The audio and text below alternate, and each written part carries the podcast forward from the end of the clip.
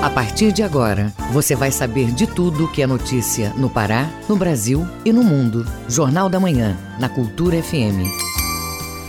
7 horas 10 minutos. 7 e 10. Bom dia, ouvintes ligados na Cultura FM no Portal Cultura, hoje, terça-feira, 18 de outubro de 2022. Começa agora o Jornal da Manhã com as principais notícias do Pará, do Brasil e do mundo. A apresentação: Brenda Freitas e José Vieira. Participe do Jornal da Manhã pelo nosso WhatsApp 985639937. Mande mensagens de áudio e informações do trânsito. Repetindo o WhatsApp 985639937. Os destaques da edição de hoje. Cantora Adriana Calcanhoto será atração no oitavo Festival da Canção da Transamazônica, que está com inscrições abertas. Abertas inscrições para a oficina de adaptação literária ao teatro em Parauapebas. Curro Velho inscreve para oficinas de iniciação artística. Prazo para o envio de prestação de contas eleitorais segue até o dia 1 de novembro. Hospital Regional da Transamazônica renova certificado de qualidade concedida pela Organização Nacional de Acreditação. Tem também as notícias do esporte. Seis jogadores não ficam no Paysandu para a Copa Verde. Acesso do Remo na Série D de 2015 completa sete anos. E ainda nesta edição, o Brasil imunizou apenas 65% do público-alvo contra a poliomielite. Economia brasileira tem queda de 1,13% em agosto. E Belém recebe espetáculo sobre valorização do feminino e raízes ancestrais africanas. Essas e outras notícias agora no Jornal da Manhã. 7 horas 12 minutos. 7 e 12. Jornal da Manhã. Você é o primeiro a saber. O Pará é notícia. Governo do Estado autoriza a construção de 30 creches em todas as regiões. A assinatura foi feita pelo governador Helder Barbalho. A medida faz parte do programa Creches por todo o Pará. Informações com o repórter Marcos Aleixo. Desta vez vão ser contemplados os municípios de Pixuna do Pará, Aurora do Pará, Mãe do Rio, Nova Esperança do Piriá, São João da Ponta, Colares, Santa Isabel do Pará, Santo Antônio do Tauá, Vigia de Nazaré, São Caetano de Odivelas, Igarapé-Miri, Baião, Cametá, Limoeiro do Ajuru, Mocajuba, Oeiras do Pará, Bonito, Cachoeira do Piriá, Santa Luzia do Pará, Nova Timboteu, Peixe Boi, Placas, Uruará, Brasil Novo, Medicilândia, Altamira, Senador José Porfírio, Vitória do Xingu, Anapu e Pacajá. Mais de 6 mil crianças serão beneficiadas em todas as regiões. O prefeito de São João da Ponta, Floriano de Jesus, falou sobre a aquisição da creche. É importante esse programa Creche para todo o Pará, por todo o Pará. Nós observamos que em São João da Ponta, por exemplo, é um município que nunca teve creche e agora vai ter uma creche. E para as mães, isso é um sonho que se torna realidade. Então, torna-se para essas mães uma segurança importante. A iniciativa inédita vai construir creches nos 144 municípios paraenses. No total, o programa inclui 150 unidades, beneficiando cerca de 30 mil pessoas. Belém e Ananindeua, municípios com maior índice populacional, serão contemplados. Duas creches. A medida vai beneficiar crianças de 0 a 5 anos de idade, em regime de colaboração entre Estado e prefeituras. Cada uma das unidades terá capacidade para atender 200 crianças crianças com 10 salas de aula, berçário, lactário e toda a estrutura necessária para a educação infantil, como área recreativa coberta, brinquedoteca, sala multiuso, auditório e biblioteca. O governador Helder Barbalho destacou a importância do investimento realizado na educação. São mais investimentos em educação infantil, garantindo que o programa Creches por todo o Pará chegue nos 144 municípios, onde o governo do estado em parceria com cada cidade, tem o objetivo de zerar o déficit de ensino infantil de 0 a 5 anos, para que possamos universalizar o acesso ao ensino de qualidade, com isto cuidando das nossas crianças, garantindo que as mães possam ter um local adequado para deixar seus filhos, um investimento na ordem de 400 milhões de reais. As prefeituras municipais são responsáveis pela cessão do imóvel, no caso terreno, a administração do espaço e prestação dos serviços nas creches, cabendo ao Executivo Estadual a execução e entrega das obras e a aquisição dos equipamentos didático-pedagógicos. Marcos Aleixo para o Jornal da Manhã.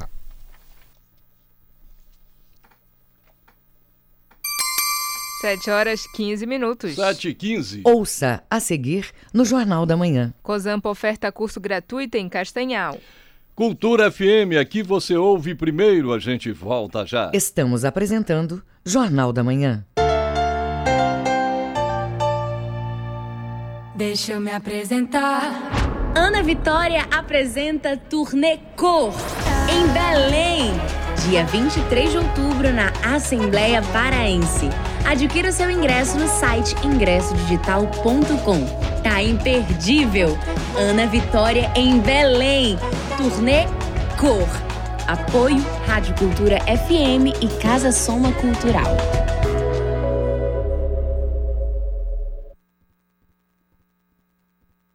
Faça parte da Rádio Cultura. Seja nosso repórter. Grave seu áudio com informações da movimentação do trânsito e mande para o nosso WhatsApp 985639937.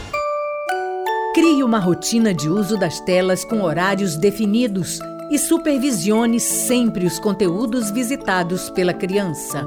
O uso das telas por crianças de 3 a 5 anos recomendado pela Sociedade Brasileira de Pediatria, é de até uma hora por dia. Supervisionar é proteger. Cultura, rede de comunicação em defesa dos direitos da criança. Cultura FM. Aqui você ouve música paraense. Hoje me fiz poeta falar de você buscando a palavra mais certa. Música brasileira.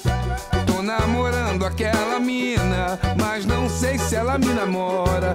E na maneira do condomínio. Cultura FM 93,7. Aquela mina, mas não sei se ela me namora. Voltamos a apresentar Jornal da Manhã. Previsão do tempo. De acordo com a Secretaria de Estado de Meio Ambiente e Sustentabilidade, em Belém, região metropolitana, terça-feira com tempo parcialmente nublado a nublado. São esperadas chuvas no final da tarde e começo da noite. Em Belém, mínima de 24, máxima de 31 graus. No Nordeste Paraense, boa parte do período com tempo parcialmente nublado a nublado, com eventos de chuvas leves no final da manhã e começo da tarde. Em Castanhal, mínima de 24, máxima de 32 graus. E no arquipélago do Marajó, o dia é marcado por tempo parcialmente nublado a nublado, com possibilidade de pancadas de chuva e trovoadas. Em Chaves, mínima de 25, máxima de 32 graus. 7 horas 18 minutos. 7 e 18. O Pará é notícia. Barco Hospital Papa Francisco conclui atendimentos em Faro, município paraense que faz divisa com o estado do Amazonas. Vamos até Santarém saber mais detalhes com o nosso correspondente Miguel Oliveira. Bom dia, Miguel. Bom dia, Brenda. Bom dia, José Vieira. Bom dia, ouvintes do Jornal da Manhã. Santarém está com tempo nublado, chuva leve e temperatura 26 graus. São 7 horas 19 minutos. O Barco Hospital Papa Francisco realizou diversos procedimentos médicos para moradores da zona urbana e rural do município de Faro, no oeste do estado. A 60 expedição realizou mais de 4.600 procedimentos. A expedição é custeada pela Secretaria de Estado de Saúde Pública, a SESP. As expedições do Barco Hospital Papa Francisco, Brenda, são aguardadas com grande expectativa por moradores de comunidades da zona ribeirinha do Rio Amazonas, que não contam com unidades básicas de saúde e que precisam se, se deslocar de barco até a zona urbana para uma simples consulta. Participaram da 60 expedição cerca de 14 especialistas entre médicos e dentistas. Mais de 4.600 atendimentos foram realizados e desse total, 49 foram consultas médicas de diversas especialidades, 242 atendimentos odontológicos, 2.178 exames e 35 cirurgias de baixa e média complexidade. A próxima expedição atenderá a comunidade do município de Taituba, ainda neste mês, que também deve incluir a campanha Outubro Rosa, levando informações para as mulheres ribeirinhas de combate ao câncer de mama. É com você, Vera.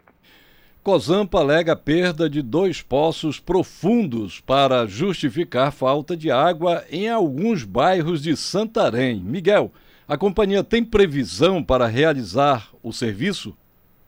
Olha, Vieira, o presidente da Companhia de Saneamento do Pará, Cosampa, José Antônio de Ângeles, participou de uma audiência pública na Câmara de Vereadores e uma reunião com a décima Promotoria de Justiça Civil aqui em Santarém na semana passada. Nas duas ocasiões, o representante da, da companhia justificou o problema do abastecimento que afeta milhares de santarenos. Segundo ele, a perda de dois poços profundos prejudicou o fornecimento de água para as áreas mais populosas da cidade.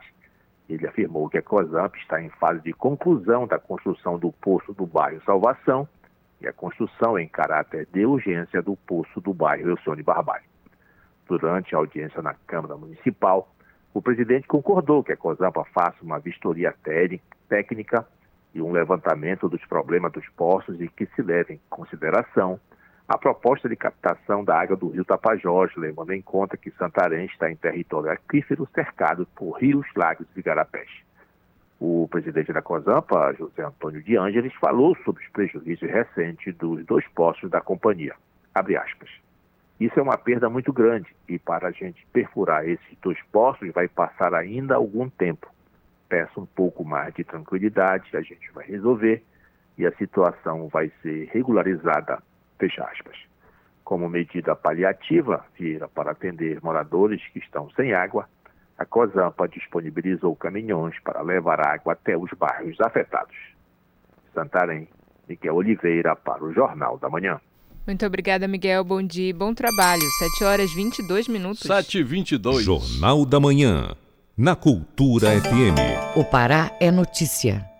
A Organização Nacional de Acreditação renovou o selo de qualidade de excelência do Hospital Público Regional da Transamazônica em Altamira, sudoeste paraense. A conquista é mantida pelos últimos seis anos. Confira na reportagem de Cláudio Lobato. O Hospital Regional Público da Transamazônica em Altamira, sudoeste do Pará, encerra o ano com uma conquista importante.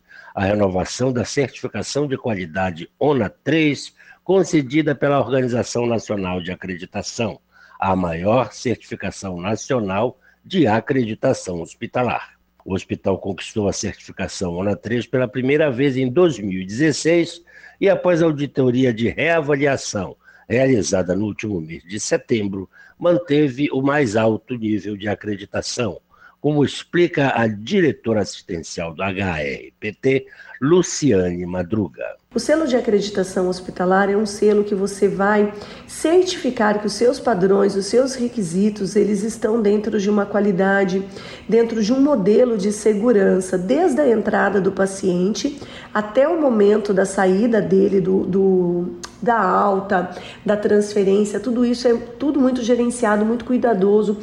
É, é, todos os processos eles são devidamente desenhados, eles são devidamente executados pelas equipes, elas recebem treinamentos, elas sabem como atender a individualidade de cada paciente e principalmente né, atuando com a humanização durante a assistência. Ao todo, a Fundação ONA avaliou a qualidade e eficácia dos mil 170 itens e rotinas internas em todos os setores do hospital, atestando a qualidade da gestão. Outro ponto importante foram a oferta de treinamentos da língua brasileira de sinais, Libras, aos colaboradores e o encontro de prematuros, evento que busca orientar os pais que acompanham os filhos prematuros internados na unidade. A certificação do hospital não aconteceu do nada como revela a diretora assistencial do HRPT, Luciane Madruga. E esse selo de acreditação ele é perseguido dentro da nossa instituição desde 2007, quando o hospital foi inaugurado, todo o processo foi desenhado e a cada ano nós fomos é, obtendo os níveis 1, 2 e 3 e estamos há seis anos dentro desta, desse selo de acreditação e isso nos traz né, uma grande alegria ser um hospital no meio da Transamazônica acreditado em excelência.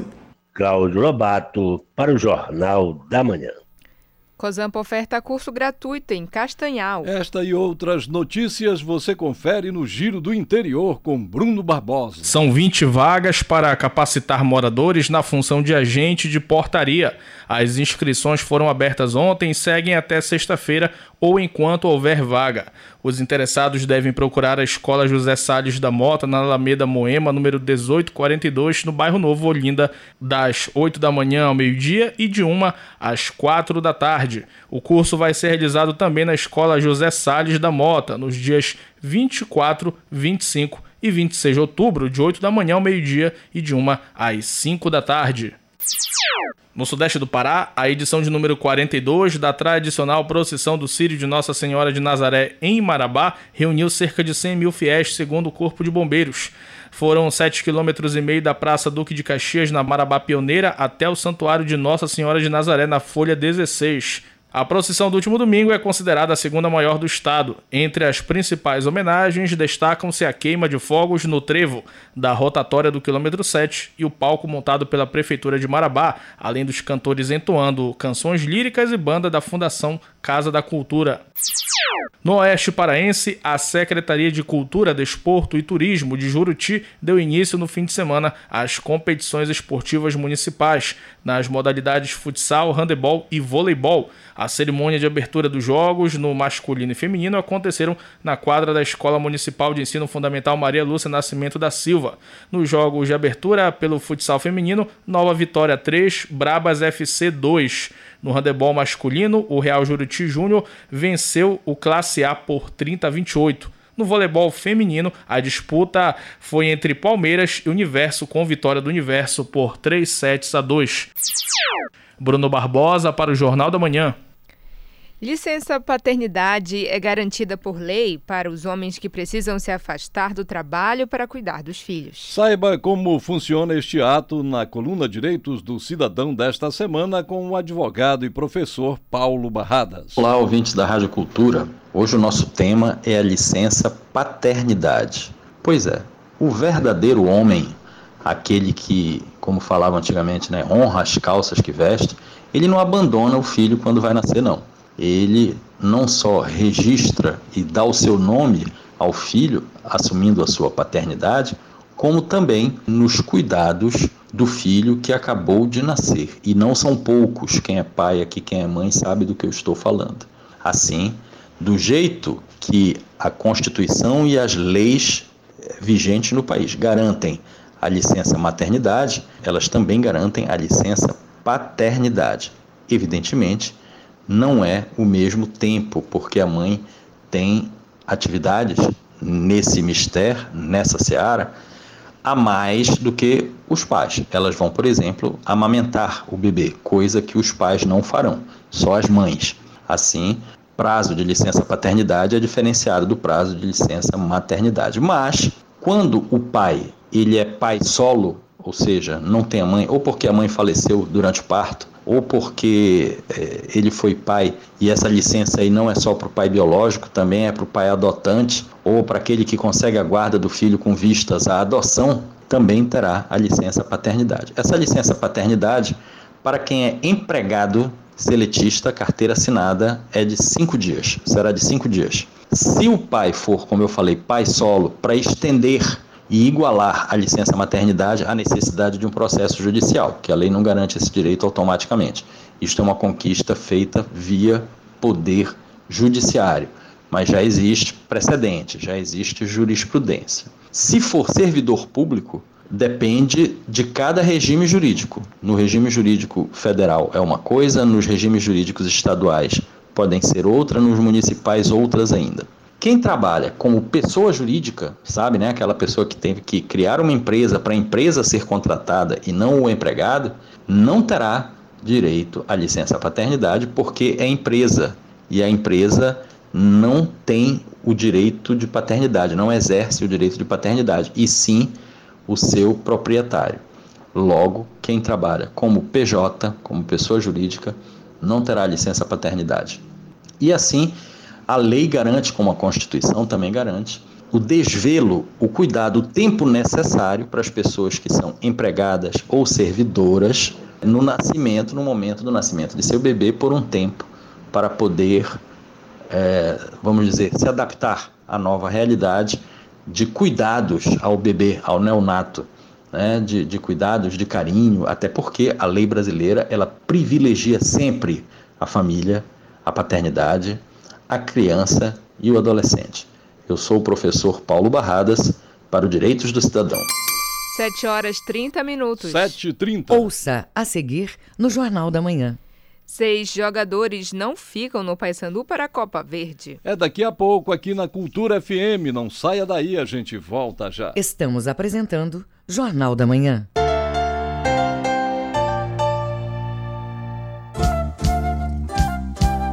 ZYD 233, 93,7 MHz. Rádio Cultura FM, uma emissora da Rede Cultura de Comunicação. Fundação Paraense de Rádio Difusão, Rua dos Pariquis, 3318. Base operacional, Avenida Almirante Barroso, 735. Berlim, Pará, Amazônia, Brasil. Beatles Forever Show Beneficente. Toda a renda para a manutenção da Casa Abrigo João de Deus. Beatles Forever Show Beneficente. Dia 18 de outubro, terça, sete e meia da noite, no Teatro Margarida Esquivazapa. Apoio Cultura, Rede de Comunicação. História aconteceu lá bem longe de Piçó, numa cidade ribeirinha enfiada na floresta, lá para as bandas do Amazonas, quase quase em Marajó. Bem de noite, numa festa, a moçada ia chegando, dando riso, gargalhada, animada para dançar. Iam caindo no batuque, caprichando um carimbó. As meninas passeando, os rapazes sapeando, os pazinhos se formando. Pois nessa festa se sabia, ninguém ia ficar só. A festança ia ligeira, a luz piviteira clareando como um sol. Foi aí que a sucedeu. Foi que ele apareceu. Mas ele quem? E aí, você quer conhecer o final dessa história? Então fique ligado no Abra Cadabra às nove da manhã neste domingo. Cultura FM. Aqui você ouve música paraense. Mas só quero te ver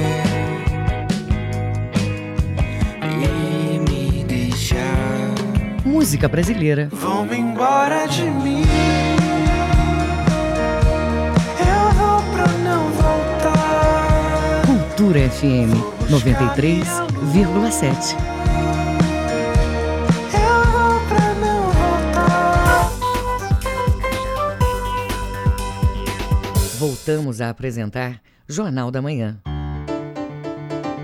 Tábuas de marés. De acordo com a Secretaria de Estado de Meio Ambiente e Sustentabilidade, em Belém, a maré desce logo mais às 11h23 da manhã, maré alta às 5h58 da tarde e maré seca às 11h09 da noite. Em Saninópolis, Nordeste Paraense, baixa mar agora, pré-mar a 1h30 da tarde e maré seca às 7h19 da noite. E no porto da Vila do Conde, em Barcarena, a maré vai descer ao meio-dia e um minuto, maré alta às 6 e 6 da noite e maré baixa no final do período, às 11 e 23. 7 horas 34 minutos. 7h34. Você está ouvindo Jornal da Manhã. Esporte. Seis jogadores não ficam no Paysandu para a Copa Verde. Acesso do Remo na Série D de 2015 completa sete anos. Essas e outras do esporte com Felipe Campos. O Paysandu divulgou que seis atletas não vão continuar no clube para a disputa da Copa Verde de 2022. Quatro deles tiveram seus contratos encerrados e não tiveram vínculo renovado.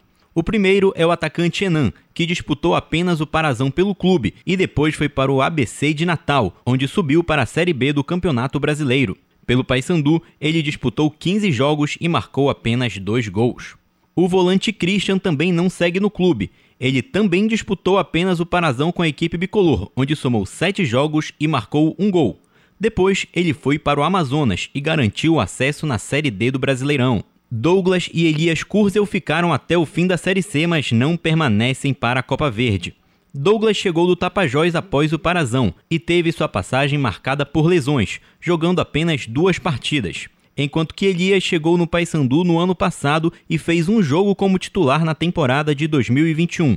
Em 2022, ele foi titular durante o Campeonato Paraense, mas acabou perdendo a vaga para Thiago Coelho durante a Série C. Ao todo, ele jogou 16 partidas com a camisa do Papão. Para seu lugar, Gabriel Bernard vai assumir a vaga de goleiro reserva e vai ser titular na estreia do clube na Copa Verde, já que Thiago Coelho vai se casar na mesma época. Os outros jogadores que não permanecem para a Copa Verde são Salazar e Marcelinho, que estão emprestados até o dia 30 de outubro e não vão ter seus vínculos renovados. Salazar nem chegou a estrear pelo Papão, enquanto que Marcelinho disputou 11 partidas e marcou um gol. O Remo comemora hoje sete anos do acesso do clube na Série D do Campeonato Brasileiro. No dia 18 de outubro de 2015, o time azulino venceu o Operário por 3 a 1 dentro do estádio Mangueirão e garantiu o acesso com 4 a 1 no placar agregado, se credenciando a disputar a Série C após oito anos. Naquele dia, a equipe comandada por Cacaio foi a campo com Fernando Henrique no gol, Levi, Ciro Senna, Max, Henrique e Matheus Miller no quinteto defensivo Laílson e Chicão na volância com Eduardo Ramos na armação, além de Welton e Aleilson no ataque. A campanha azulina contou com 14 jogos disputados, sendo 8 vitórias, 3 empates e 3 derrotas. A eliminação veio para o Botafogo de Ribeirão Preto nas semifinais. Além disso, o Remo teve a terceira melhor colocação de todo o campeonato e a melhor média de público do torneio, com cerca de 15.400 torcedores por jogo, sendo que o clube fez seus três primeiros jogos como mandante longe de Belém por conta de perda de mando de campo. Parauapebas e Smack se enfrentam pelo jogo de volta das oitavas de final da segunda divisão do Campeonato Paraense. Esse é o único confronto que ainda não foi decidido na competição, e ele estava suspenso por conta do caso envolvendo Meia Luquinha e sua possível escalação irregular. Com a resolução do caso sendo favorável ao atleta e ao Parauapebas, o jogo foi remarcado normalmente e vai ser disputado nesta terça. A partida começa às 4 horas da tarde e vai ser jogada no estádio Rosenão.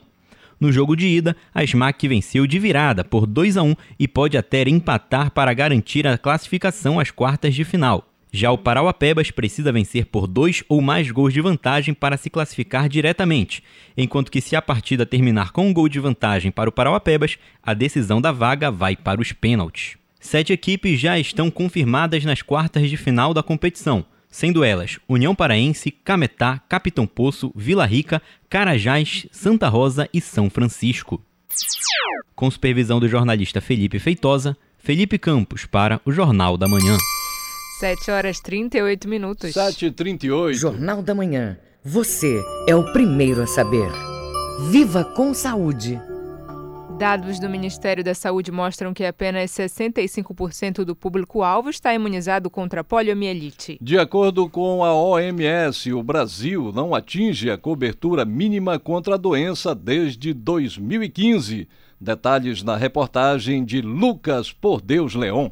Mesmo com a prorrogação da campanha contra a polio, desde o dia 30 de setembro, o Brasil só imunizou 65% do público-alvo, porcentagem que cai para 44% entre crianças menores de um ano. A meta do Ministério da Saúde é vacinar 95% das crianças menores de 5 anos.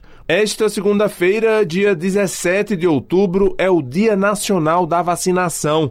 E o Ministério da Saúde, secretarias de saúde e organizações das Nações Unidas realizam ações para estimular a imunização no Brasil, principalmente contra a poliomielite, com o mote Pais ou responsáveis bem informados, filhos vacinados, o Ministério apela para que as pessoas mantenham a caderneta de vacinação das crianças em dia, como destacou o ministro da Saúde, Marcelo Queiroga. Nós vivemos um problema que é um problema mundial, que é a queda das coberturas vacinais. Em parte, se deve é, ao fato das pessoas não se lembrarem do que representa doença como a poliomielite. Então nós temos que continuar alertando para que tragam as crianças para a sala de vacinação. Desde 2015, a cobertura vacinal contra a poliomielite está abaixo do mínimo recomendado pela Organização Mundial da Saúde.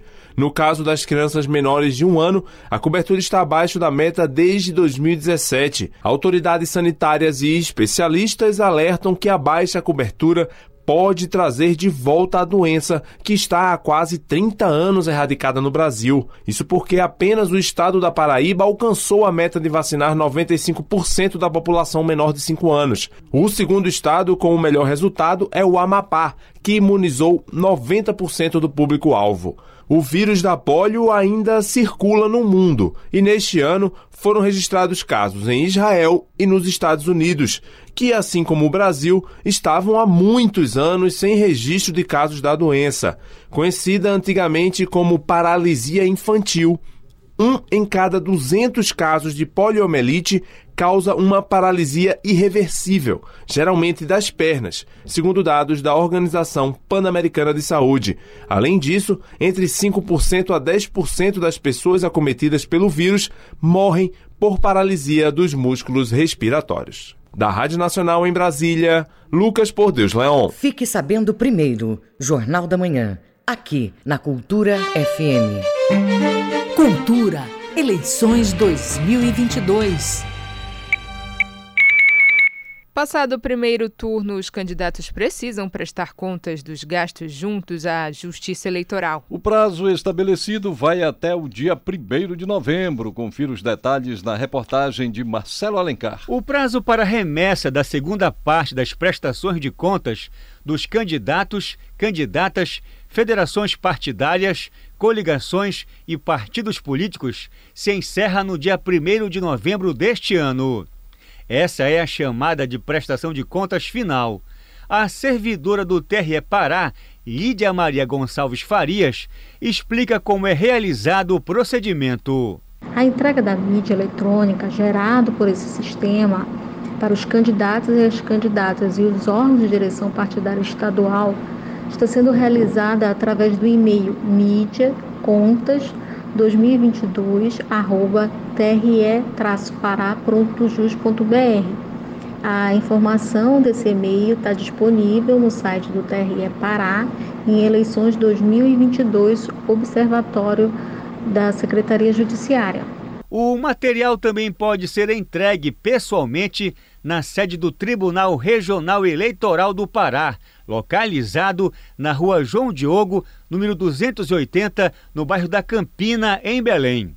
O objetivo principal da declaração é manter a transparência dos gastos eleitorais, informando para a sociedade onde o dinheiro público foi aplicado. Após demonstrados pelos candidatos e candidatas, os dados podem ser acompanhados no site divulgacandecontas.tce.jus.br, como destaca Lídia Maria Gonçalves Farias. Esses dados eles vão, podem ser acompanhados de forma detalhada no sistema é, Divulga Cande Contas, que é um sistema desenvolvido pelo TSE para tornar públicos esses dados das candidaturas em todo o país. E esse sistema, ele é público e pode ser consultado sem precisar de nenhum cadastro prévio ou qualquer autenticação do usuário. As candidatas e candidatos que não apresentarem as prestações de contas não vão ser diplomados.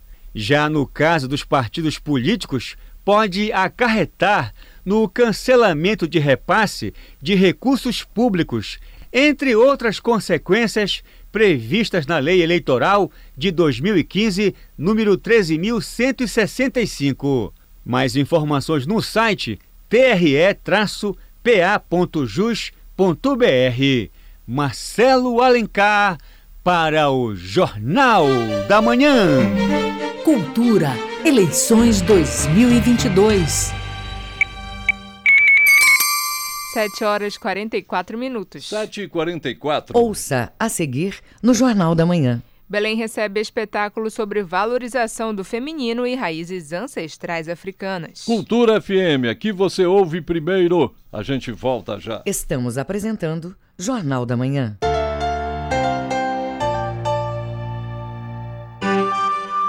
Todos os animais têm direitos assegurados por Declaração Universal. Quem escolhe ser tutor de um animal precisa reconhecer, precisa reconhecer e cumprir as responsabilidades e os cuidados para uma vida digna. Pôr em risco a integridade de um animal, mesmo do que vive na rua, é considerado crime contra a vida e a pena de prisão varia de 2 a 5 anos. Prender, não levar ao veterinário ou tratar o animal de forma degradante também é crueldade. Para denunciar casos de maus tratos a animais domésticos, selvagens, nativos ou exóticos, ligue 190 ou entre em contato com o IBAMA. Cultura, rede de comunicação. Cultura FM. Aqui você ouve música paraense. O tempo que fecha é o mesmo que roda e dá de acaso, sol e fé. Música brasileira. Sem assim só senhoras e senhores elas cantam. Sem assim só senhoras e senhores elas cantam. Cultura FM 93,7. Elas cantam. Música, informação e interatividade. Conexão Cultura, de segunda a sexta, 8 da manhã. Ouvinte da Cultura FM, eu sou Isidoro Calixto, eu apresento o Conexão Cultura. Notícias, atualidades, informações e música para você ficar conectado com o que acontece no Pará e no Brasil. Não perca de segunda a sexta-feira, das 8 às 10 da manhã. Conexão Cultura.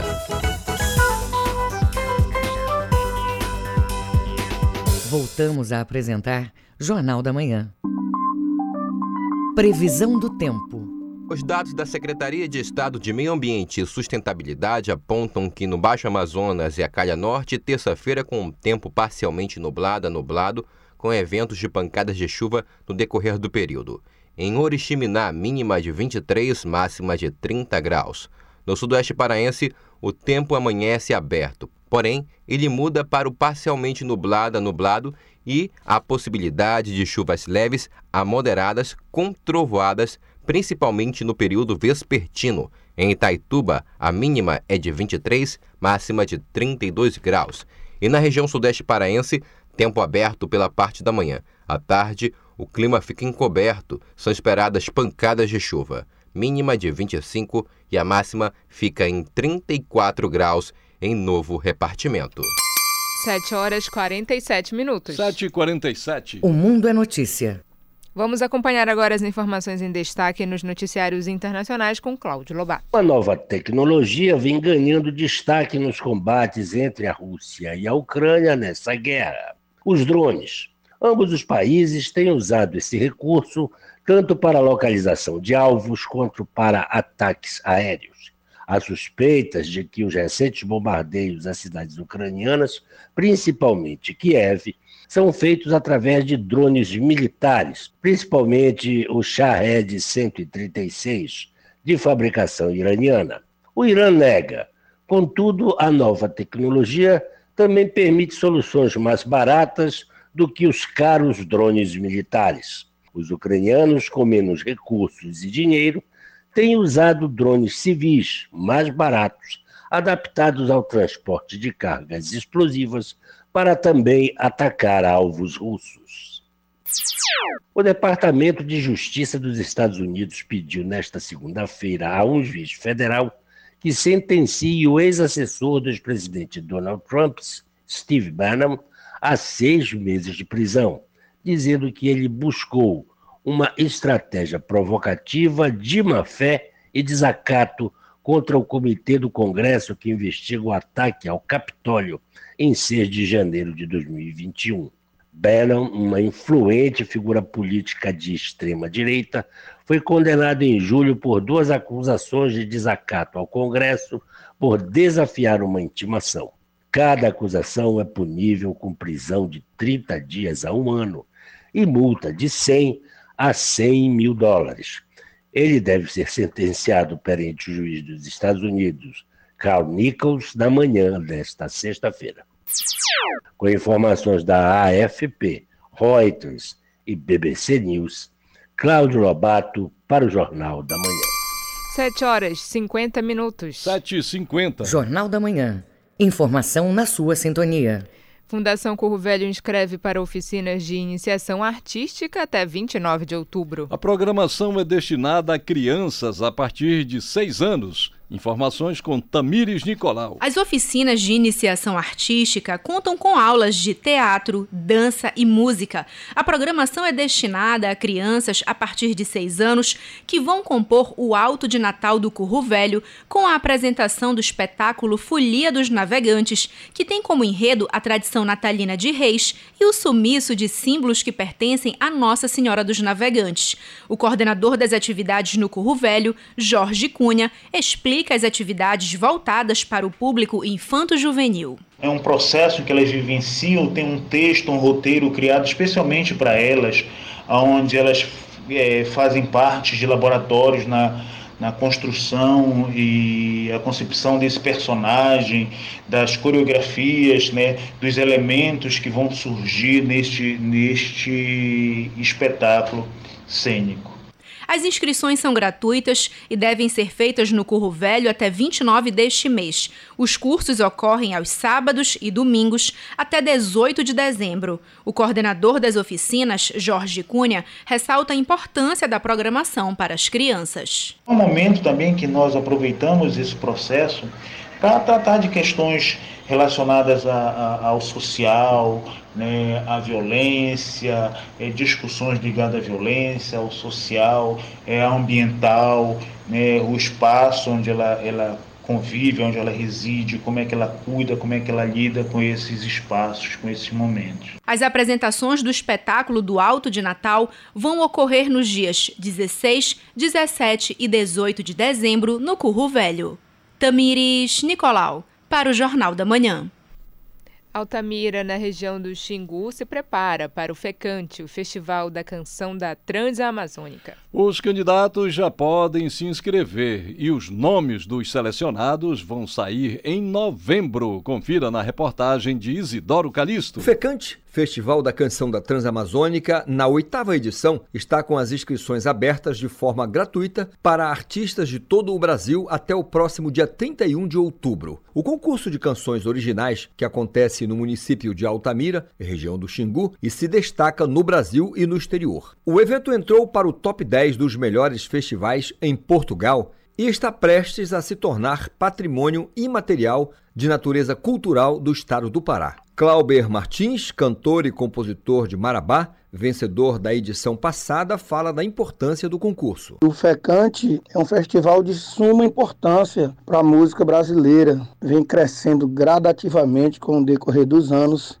Eu já participei algumas vezes e me sinto muito bem participando do FECANTE. Este ano o festival tem como atração nacional a cantora e compositora Adriana Calcanhoto. A Norte Energia e a Prefeitura de Altamira patrocinam a realização do festival. As inscrições acontecem pelo site fecante.com.br, onde também está disponível o edital do concurso. A comissão do júri do FECANTE vai selecionar 12 candidatos de Altamira e da região da Transamazônica para participar da edição regional, que acontece acontece no dia 16 de dezembro, e 12 candidatos de outras partes do Pará e do Brasil para o Fecante Nacional, que será no dia 17 de dezembro. Joelma Cláudia, organizadora do evento, fala da organização, programação e expectativas. A expectativa para esta edição é das melhores, que dessa vez a gente está trazendo o show nacional da Adriana Calcanhoto, de graça no cais da nossa cidade, para a nossa população, porque o nosso povo merece. E isso, além de impulsionar o turismo, que é uma grande ferramenta que impulsiona também a economia da nossa região e do nosso município, que é mais bonito que tudo, que é promover o turismo da tua cidade através da música. Os nomes dos selecionados serão divulgados no dia 13 de novembro. Pelo menos 42 mil reais em prêmios em dinheiro serão distribuídos aos artistas vencedores. Os dois dias de evento serão transmitidos ao vivo pelo canal do YouTube do Festival da Canção da Transamazônica e por uma emissora de TV local. Isidoro Calixto para o Jornal da Manhã. Projeto Movimenta Pebas abre seleção para uma oficina gratuita de teatro em Parauapebas. As inscrições podem ser feitas até a próxima sexta-feira. Os detalhes na reportagem de Cláudio Lobato. A vida imita a arte, já diz o ditado. Mas a arte também pode passar por adaptações. E o projeto Movimenta Pebas vai realizar oficina de como adaptar literatura para o teatro. A oficina acontece de 1 a 6 de novembro no Centro Cultural Parauapebas, o CCP. Outras edições do movimento já aconteceram em diversas linguagens artísticas. Essa será inteiramente dedicada ao teatro, como revela o instrutor da oficina, Tonico Ferreira. Vai ser um aprendizado muito interessante para todas as pessoas que já trabalham na área mas também para pessoas que não teve nenhuma experiência com teatro, mas que gostam de teatro. Então essa oficina é aberta para atores, diretores, escritores, para pessoas que queiram participar. As atividades serão desenvolvidas a partir do estudo da obra do jornalista e escritor brasileiro Murilo Rubião, reconhecido como mestre do realismo fantástico ou realismo mágico na literatura brasileira. Como resultado da oficina, serão elaborados cinco monólogos que serão encenados em novembro. O instrutor da oficina, Tunico Ferreira, dá mais detalhes e faz o convite. As pessoas com 18 anos acima podem participar e também é importante deixar bem claro que as pessoas que já moram em Parauapebas há pelo menos, ou no mínimo, né, seis meses. Então, assim, todo mundo está convidado a participar desse projeto, enfim, participar dessa oficina, afinal de contas, é algo que vem para somar, para enriquecer a cultura local. O movimento PEBAS conta com patrocínio do Instituto Cultural Vale e nesta ação irá selecionar 26 alunos a partir das inscrições realizadas e avaliadas pelos instrutores da oficina, André Amparo, Gilberto Scarpa e Tonico Ferreira. O resultado da seleção será divulgado nos perfis do Movimento Pebas, arroba Movimenta Pebas Oficial, no Instagram e no Facebook, no dia 25 de outubro. As inscrições podem ser feitas até o dia 21 de outubro no Instagram, arroba Movimenta Pebas Oficial, ou pelo formulário disponível no link. Cláudio Lobato, para o Jornal da Manhã. Belém recebe espetáculo sobre valorização do feminino e raízes ancestrais africanas. Quem conta os detalhes sobre o evento é o repórter Marcos Aleixo. A montagem infanto-juvenil idealizada no livro de Verônica Bonfim é dirigida por Rodrigo França. A história mistura amor, afeto, amizade, laços e valorização do feminino e das raízes ancestrais africanas. A atriz, autora e escritora do espetáculo, Verônica Bonfim, dá mais detalhes da montagem.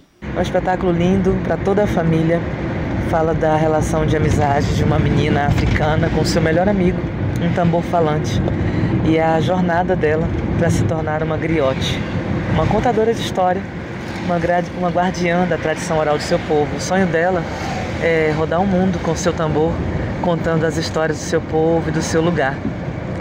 É, essa peça fala de ancestralidade, fala de África de um ponto de vista muito bonito, de encantamento, de beleza, de um ponto de vista positivo, que é o que somos, que é o que a nossa ancestralidade traz pra gente e toda a força do povo africano que a gente herdou.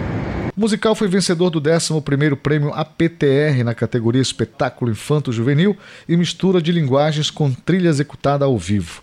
Para a idealizadora, embora a infância brasileira ainda seja marcada por protagonistas brancos, obras como esta nascem para fazer brilhar o sol da ancestralidade africana no universo infantil. Verônica Bonfim faz o convite. Queria convidar toda a população de Belém para ir assistir.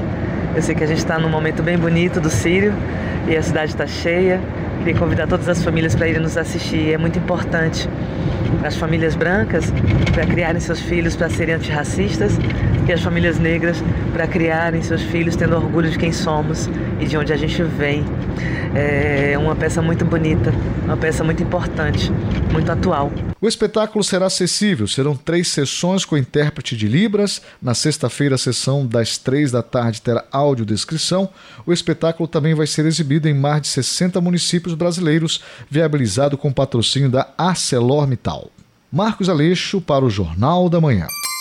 7 horas e 59 minutos. 7 e 59 termina aqui o Jornal da Manhã desta terça-feira, 18 de outubro de 2022. A apresentação Brenda Freitas. E José Vieira. Outras notícias você confere durante nossa programação. Vem aí o Conexão Cultura. Um excelente dia para você e até amanhã. Um bom dia a todos e até amanhã.